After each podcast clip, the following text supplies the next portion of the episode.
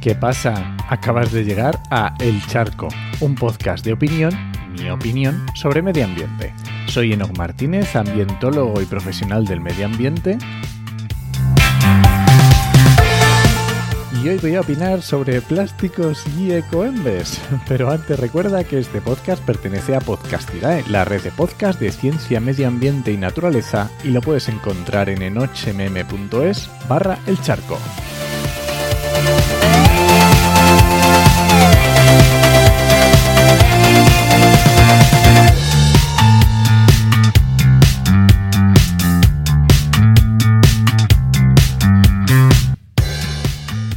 Hace un par de semanas volvió a salir un estudio científico sobre el reciclaje de envases en España.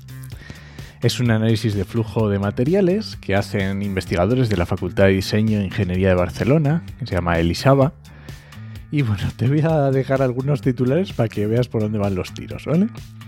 La tasa de reciclaje efectiva del film, del plástico film, sería solo de un 3% apenas se recicla un 11% del total de envases plásticos. O otro más, la tasa de recogida real de residuos en envases plásticos es del 15%.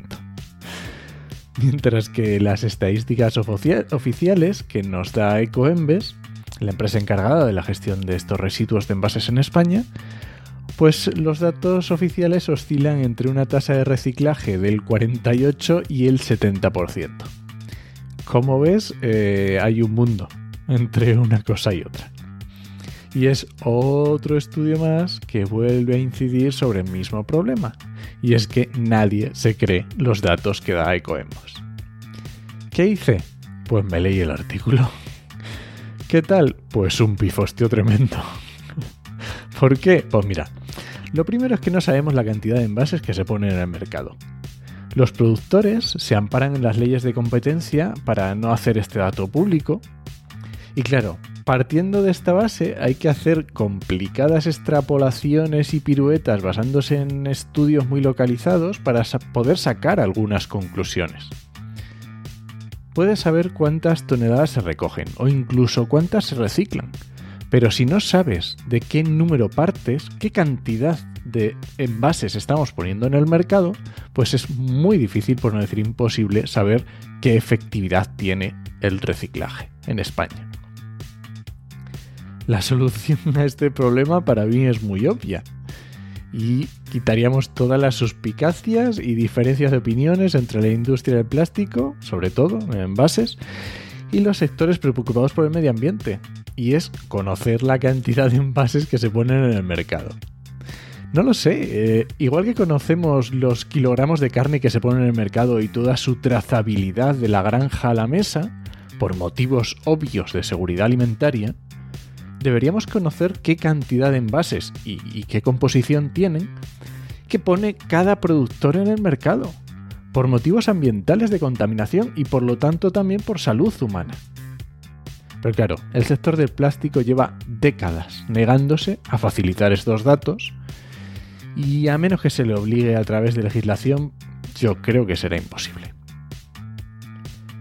En el estudio hay otro aspecto muy interesante y son los datos de los descartes que se producen en las plantas de reciclaje.